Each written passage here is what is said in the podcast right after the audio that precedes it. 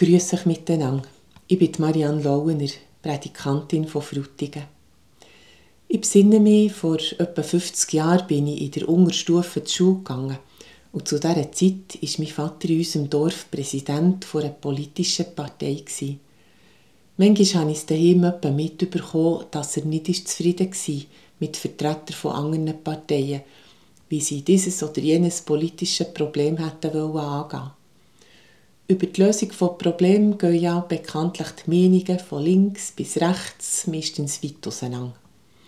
Ich war dann noch in einem Alter, wo man alles, was ein Vater tut und sieht, ganz und gar unkritisch und vorbehaltlos für gut anschaut. Und wo der Vater um einmal gespaltet hat über eine Idee, wo die politische Gegnerschaft ausgeheckt hat, habe ich zunehmend gemeint, es wäre doch viel besser, wenn es die anderen Parteien gar nicht gäbe. Es brauchte doch einfach nur unsere und dann gäbe es sogar kein Gestürm. Seine Antwort auf meinen Vorschlag könnte man als kleine Einführung ins demokratische System anschauen. Er hat mir gesagt, nein, das wäre nicht gut, wenn es nur unsere Partei gäbe. Weißt, für ein gutes Gleichgewicht zwischen allen Meinungen, die es im Dorf gibt, zu behalten, braucht es verschiedene Parteien. Wenn die gleichen zu befehlen hätten, käme es nicht gut. Es braucht alle, die helfen, auch wenn wir zwischendurch ein bisschen zu kehren haben zusammen. Das kommt mir heute noch hin und wieder zu Sinn, manchmal sogar beim Bibellesen, wenn ich mir überlege, wie viele unterschiedliche Menschen Jesus um sich geschart hat. Fischer, Hausfrauen, Zöllner, Ehebrecherinnen, Soldaten, einfach Menschen mit ihren Begabungen, aber auch mit ihren Fehlern. Sogar in seinem engsten Kreis, wo mit ihm unterwegs war, hat es Leute gehabt, die unterschiedlicher nicht hätten sein können.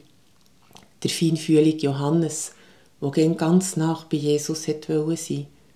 Dann der andere Johannes, wo man zusammen mit seinem ungestümen Bruder Jakobus als Donnersöhn bezeichnet hat.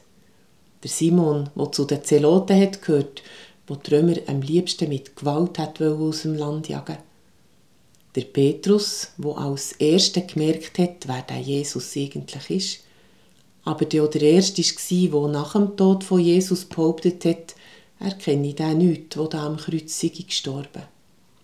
Und sogar der Judas, wo Jesus den Römer ausgeliefert hat, hat zu seinem engsten Freundeskreis gehört.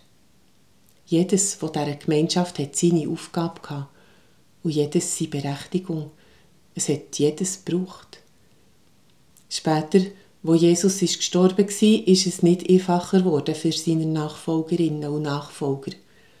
Die Diskussionen darum, wie man jetzt das gemeinsame Leben will gestalten und was für verbindliche Regeln sollen gelten, sind manchmal erbittert geführt worden. Und doch ist es wichtig dass man die Diskussionen geführt hat.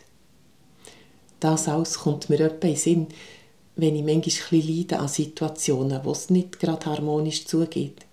Es braucht jedes. Auch das, wo eine andere Meinung hat, wie ich. Zusammen können wir vielleicht einen Kompromiss aushandeln, dass beide damit leben können. Auch wenn es vorher ein bisschen zu kehren gegeben Ich wünsche euch einen guten Tag und genug Mut, für anspruchsvolle Diskussionen zu führen.